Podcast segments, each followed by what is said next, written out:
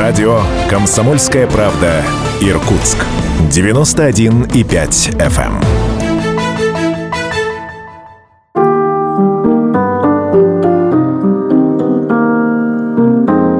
Уголок профессора истории на радио «Комсомольская правда». Иркутская история богата событиями и именами. Знаменитые путешественники, писатели, ученые, архитекторы, чиновники – все они составляли славу города на Ангаре. Я расскажу вам о некоторых страницах из богатого прошлого нашего города.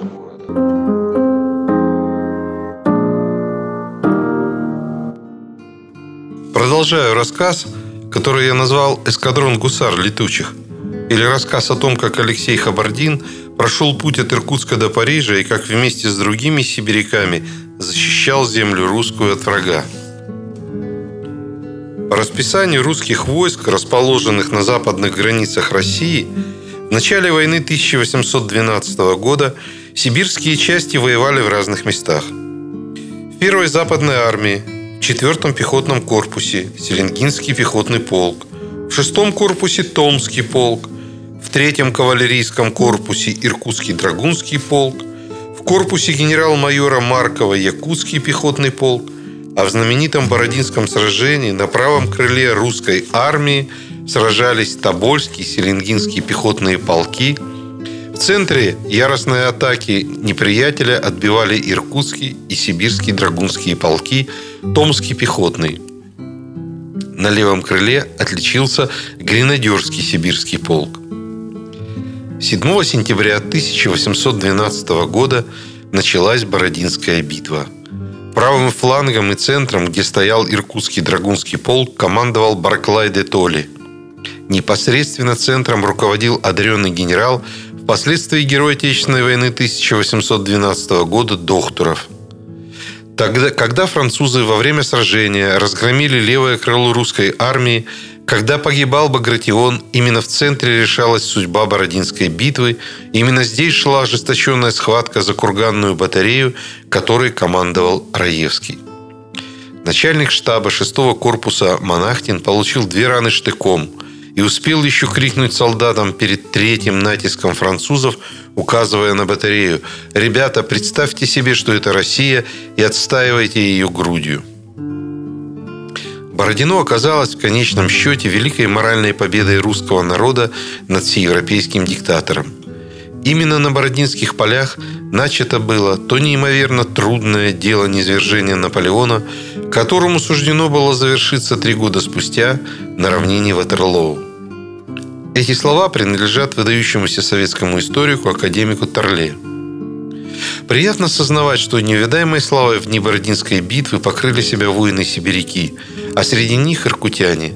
Они были активными участниками сражения. Свидетельство тому знамена – серебряные трубы, которыми награждались лучшие из них. Михаил Емельянович Харитонов служил в составе Иркутского драгунского полка. 48-летний сибиряк прошел через всю войну, защищал батарею Раевского, бился под Варшавой, освобождал Саксонию, Галштинию, принимал участие в блокаде Гамбурга, а вместе с ним Василий Зарубин, Алексей Высоких – Иван Месихин и Петр Гуляев, Афанасий Тюрюмин и Алексей Хабардин. Многие из них были награждены медалью, учрежденной в честь победы в Отечественной войне 1812 года. В числе сибирских формирований прошли они всю Европу до самой столицы Франции, города Парижа. 19 декабря 1812 года в Иркутске был получен манифест от 3 ноября, в котором сообщалось об освобождении от французов белокаменной Москвы. На следующий день в городе царил праздник. Колокольный звон и пушечная стрельба гремели до самой ночи. Прошло почти два месяца, и новая радостная весть достигла Иркутска. Россия освобождена от захватчиков.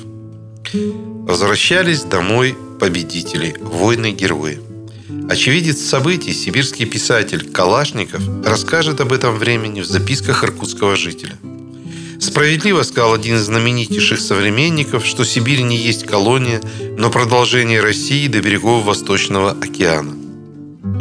Руководимые этим чувством, иркутские жители по получении в Иркутске манифеста о нашествии Наполеона, когда началось молебствие о спасении России, говоря без всякого преувеличения, плакали как малые, так и большие. Была также весьма трогательна картина, когда вскоре после того отправлялся в действующую армию из Иркутска батальон. Слезы благословения и молитвы сопровождали защитников Отечества. Весь город сошелся на берег Анкары, через которую переправлялись войска. Взятие Москвы произвело такое уныние, как бы умерли родная мать и отец. При получении известия о взятии Парижа восторг был неописуемый. Город торжествовал это событие, как сказал я выше, особенным народным празднеством. Праздник начался церковным парадом. Шествие открыли пять или шесть десятков инвалидной команды, увенчанной за неимением лавров березовыми ветками. Потом шли казаки, предшествуемые трубачами, которые были незадолго перед тем сформированы, производили на трубах невыносимый виск и вой. Затем шел гарнизонный полк и в заключение четыре пушки гарнизонной артиллерии. По окончании молебствия производилась пальба из пушек – 1912 году в Иркутске торжественно отмечали столетний юбилей победы русских войск в войне 1812 года. Событие это происходило на Тихвинской площади. Она была украшена цветами, гирляндами, соорудили специальную арку, через которую во время парада проходили солдаты местного гарнизона. Против собора отремонтировали все дома и улицы. Для публики возвели специальные помосты, чтобы лучше наблюдать за тем, что происходит в центре площади. Большой хор исполнял кантаты в честь победителей. По традиции, участникам местных учебных заведений выдавали книги, а городская дума выделила деньги на спектакль и стипендию. Весь день и всю ночь в городе не смолкали духовые оркестры. Иркутяне хорошо помнили, что их деды и прадеды тоже сражались против захватчиков.